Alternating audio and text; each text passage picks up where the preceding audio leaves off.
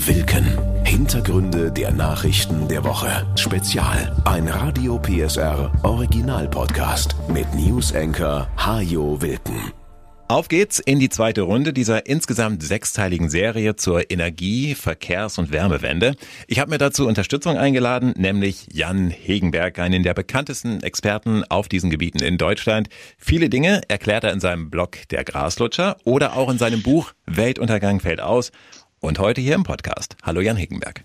Hallo. In Folge 1 haben wir über Wind- und Solaranlagen gesprochen und festgestellt, Deutschland ist da schon ziemlich weit. Ein Großteil unseres Stroms produzieren wir bereits auf diese Weise, aber eben nicht rund um die Uhr, weil die Sonne nun mal nicht 24 Stunden am Tag scheint und weil zum Glück auch nicht ein Dauersturm durch Deutschland tobt. Deshalb geht es in dieser Folge nun um die wichtige Frage, was machen wir, wenn kein Wind weht und die Sonne nicht scheint? Also wie speichern wir diese Energie? Ja, das ist eine sehr gute Frage. Aktuell speichern wir sie kaum. Aktuell funktioniert das Ganze ja nur, indem wir in den Zeiten, in denen eben weder Wind äh, weht noch Sonne scheint, mehr fossile Energieträger verbrennen. Und um das ganz kurz einzuordnen, in Zukunft brauchen wir auch noch viel mehr Strom. Also aktuell sind wir bei 50 Prozent das ist schon mal gut, aber in Zukunft brauchen wir auch ungefähr dreimal so viel Strom. Das heißt, wir müssen so viel zubauen. Wir brauchen äh, mehr um Strom, weil wir mehr Elektroautos haben, weil wir Wärmepumpen haben, weil wir halt äh, weg wollen von den fossilen Brennstoffen. Äh, genau, wir haben, also leider ist ja der Strommix nicht das Einzige, was Energie ist, sondern wir haben ja auch die, den ganzen Straßenverkehr, in dem Öl verbrannt wird, die ganzen Heizungen, in denen Gas verbrannt wird, das kommt nochmal oben drauf und das wollen wir alles in elektrisch umstellen, was auch sehr sinnvoll ist, weil es dann viel weniger Energie ist, aber es bedeutet dann am Ende eben deutlich mehr Strom, bei deutlich weniger Energieverbrauch, aber der Strom muss eben irgendwo herkommen. Und das bedeutet eben, in Zukunft werden wir Phasen haben, in denen unsere ganzen Windkraft- und Solaranlagen nicht genug Strom erzeugen, um die Lasten Deutschland zu decken. Mhm. Einmal kann das natürlich kurzfristig der Fall sein, gerade im Sommer. Da haben wir schon einen großen Solarstromanteil der natürlich dann irgendwann gegen 20 Uhr spätestens jäh abreißt und dann heißt es erstmal Schluss mit dem Solarstrom. Da werden wir tatsächlich eine ganze Menge mit Batterien machen können, denn wir müssen letztendlich ja nur die Zeit bis zum nächsten Morgen überbrücken. Mhm. Und das wächst auch allein diese ganzen Heimspeicher, die, die eingebaut werden von den Leuten, weil der Preis jetzt runtergegangen ist. Aktuell ist das ein sehr interessanter Kurvenverlauf. Also wären es Corona-Infektionszahlen, dann wären wir alle in Panik, aber es sind glücklicherweise Batteriespeicher, die, die zugebaut werden. Ist natürlich in der Größenordnung lange noch nicht genug, aber da können wir auch mal gucken, was so das Ausland macht. Also in, in Kalifornien, die sind da sehr weit, die haben wirklich so große Batteriespeicheranlagen, die bauen die in alte Gaskraftwerke ein, weil, weil man dann die Infrastruktur schon hat. Und die können damit dann wirklich so viel überbrücken, dass teilweise diese Batteriespeicher so viel Strom kurzzeitig ins Netz speisen, wie deren Kernkraftwerke. Und das ist dann halt schon eine Größenordnung, da kann man sich vorstellen, das könnten wir hier auch machen, dass wir sagen, nachts geht glücklicherweise der Strombedarf sowieso runter. Das heißt, wir müssen nachts nicht so viel Strom im Netz haben wie, wie tagsüber. Klar, die ganzen Fabriken sind aus, die Leute schlafen meistens. Und da werden wir mit Batterien eine ganze Menge machen können, denn klar, Batterien haben den Vorteil, die sind ziemlich günstig verglichen mit anderen Speichern, haben den Nachteil, wir können damit nicht mehrere Tage oder Wochen überbrücken, aber eine Nacht, das sehen viele Forschungsinstitute schon als eine ganz gute Möglichkeit. Mhm. Was die meisten Menschen aber meinen, wenn sie fragen, wie speichern wir das denn, ist eher die Frage, was machen wir im Winter? Wenn, wie im Dezember 2022, wirklich mal es zwei oder sogar drei Wochen gibt, in denen konstant zu wenig Wind weht, um das, um das zu machen, wie machen wir das dann? Und da sieht es aktuell so aus, dass sich höchstwahrscheinlich durchsetzen wird, dass wir chemische Speicher benutzen, dass wir eben in den Zeiten, in denen wir viel Stromüberschüsse haben und das werden wir haben. Also wenn wir so zubauen, wie aktuell der Plan ist, dann werden wir nicht nur 80 Prozent Erneuerbare im Netz haben, wir werden auch viele Tage haben, an denen wir einfach Überschüsse haben. Und mit diesen Überschüssen können wir Gase herstellen. Ist eigentlich ein uraltes Prinzip, nennt sich Elektrolyse, wurde irgendwann, ich glaube, 1800 mal erfunden.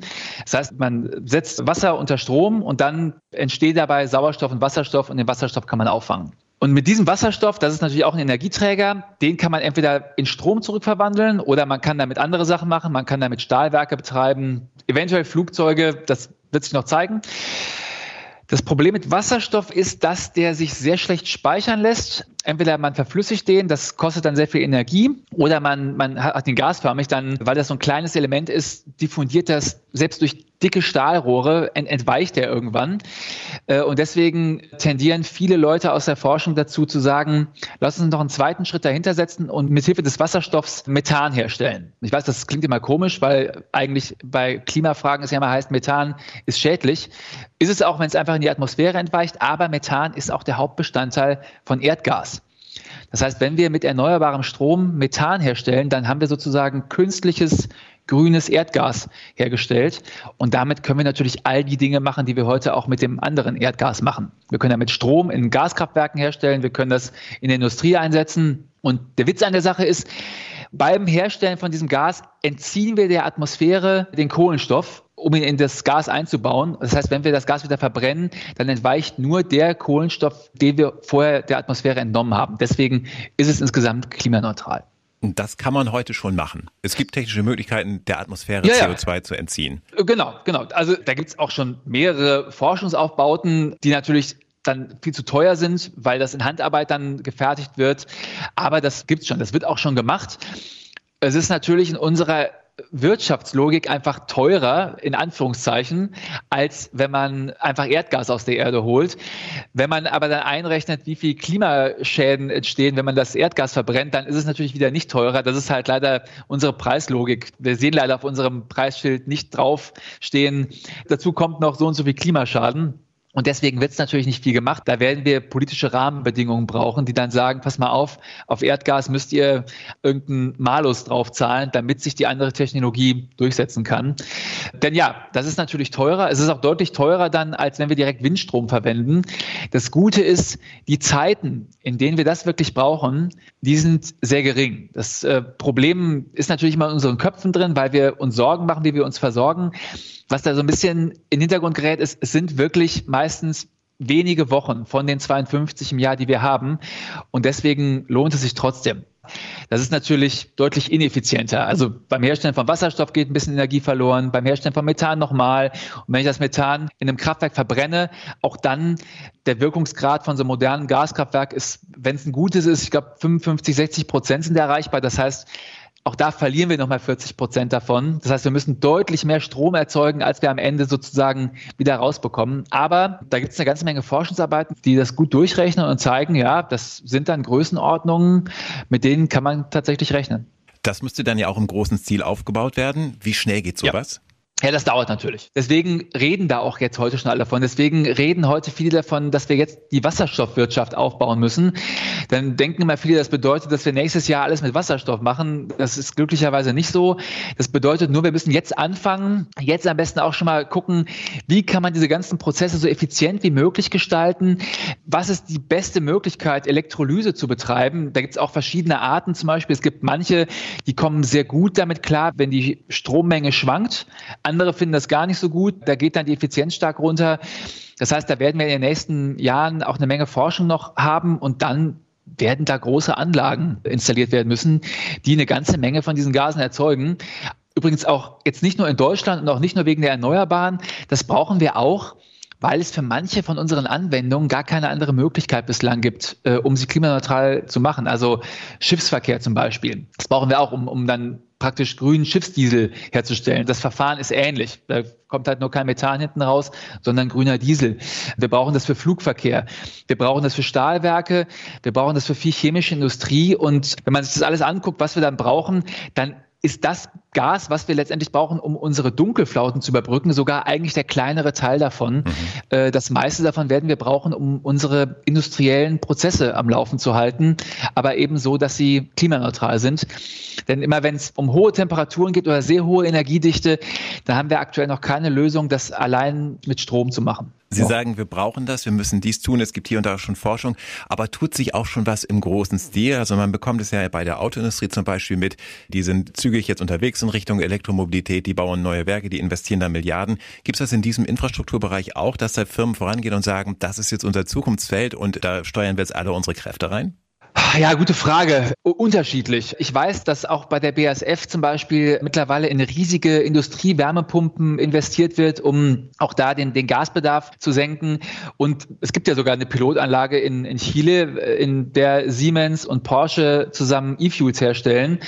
Gut, die machen das jetzt hauptsächlich, weil sie sagen, sie möchten ganz gern das für den Autoverkehr haben. Aber letztendlich ist das ein großes Forschungsprojekt, was auch bei all den anderen Projekten sehr helfen wird. Denn das ist schon so eine Pionierarbeit. Es gibt noch kein konkretes Projekt, wo man jetzt schon sagen könnte, okay, hier werden jetzt in der Größenordnung Wasserstoff hergestellt, wie wir es in Zukunft brauchen. Aber das skaliert natürlich langsam ja. erst hoch. Es gibt auch schon ja, große Anlagen. Also, wir halten fest, technisch ist heute schon einiges möglich, konkret umgesetzt ist noch nicht ganz so viel. Aber wenn wir jetzt mal 20 Jahre nach vorne springen und davon ausgehen, dass wir planmäßig vorankommen mit dem Ausbau der Erneuerbaren, mit den Speichertechnologien und der ganzen Infrastruktur, die dazugehört, wird unser Strom dann tendenziell eher teurer sein als heute oder günstiger? Ja, das ist eine gute Frage. Ich habe leider keine Kristallkugel da, aber ich würde sagen, äh, beides denn wir werden dann Strom wahrscheinlich auch ein bisschen anders benutzen als heute. Also das lässt sich jetzt auch schon ein bisschen ablesen. Firmen, die sehr hohen Strombedarf haben und den gut planen können, die richten sich jetzt schon ein bisschen daran aus, ihn dann zu benutzen, wenn der Strom wetterbedingt sehr günstig ist. Und das wird am Ende so ein Mix daraus sein. Es wird Tage geben, an denen werden wir sensationell günstigen Strom haben, eben dann, wenn wir mit Wind und Sonne versorgt sind. In den Zeiten mit der Dunkelflaute wird der Strompreis natürlich ansteigen. Und da wäre es am besten, wenn wir uns dann schon darauf vorbereiten, dass wir eben so robust sind, dass wir in dem Moment sagen können, okay, wir können einen Teil aber runterfahren. Wir müssen in den drei Wochen nicht alle Produkte in demselben Umfang produzieren wie heute auch. Es gibt auch heute schon Papierfabriken, die stellen irgendwelche Zwischenprodukte her und die können das machen, wann die wollen. Die sagen jetzt schon, wir haben da einen Algorithmus, wir machen aus Holzfasern Papierfasern und das verbraucht ungefähr so viel Strom wie eine Großstadt in Deutschland. Deswegen machen wir das genau dann, wenn der Strompreis günstig ist. Denn wann diese Papierfasern in, der, in dem Lager liegen, das ist uns vollkommen egal. Und da werden wir uns wahrscheinlich ein bisschen umorientieren müssen. Dann wird es auch noch darauf ankommen, bleiben wir überhaupt dabei, dass Strom in Deutschland überall das gleiche kostet? Oder wird es vielleicht sogar so sein, dass Deutschland verschiedene Strompreiszonen bekommt, wie andere Länder das auch haben, um zu berücksichtigen, dass die Erzeugungen halt in den verschiedenen Regionen anders sind. Und dann wird es noch schwieriger, das so pauschal zu beantworten. Also die meisten Prognosen gehen davon aus, dass es in den nächsten 10, 20 Jahren tendenziell ein bisschen teurer wird und wir dann das Potenzial haben, das wieder umzudrehen. Aber auch das ist alles mit einer gewissen Ungewissheit behaftet. Die Chancen und Hürden der Energie- und Klimawende. Darum geht's in mehreren Spezialfolgen hier im Podcast mit dem Blogger Jan Hegenberg. Vielen Dank für heute und in der nächsten Folge setzen wir uns ins Elektroauto. Das war Wilken. Hintergründe der Nachrichten der Woche mit Newsenker Hajo Wilken. Dieser Radio PSR Original Podcast ist eine Produktion von Regiocast, deutsches Radiounternehmen.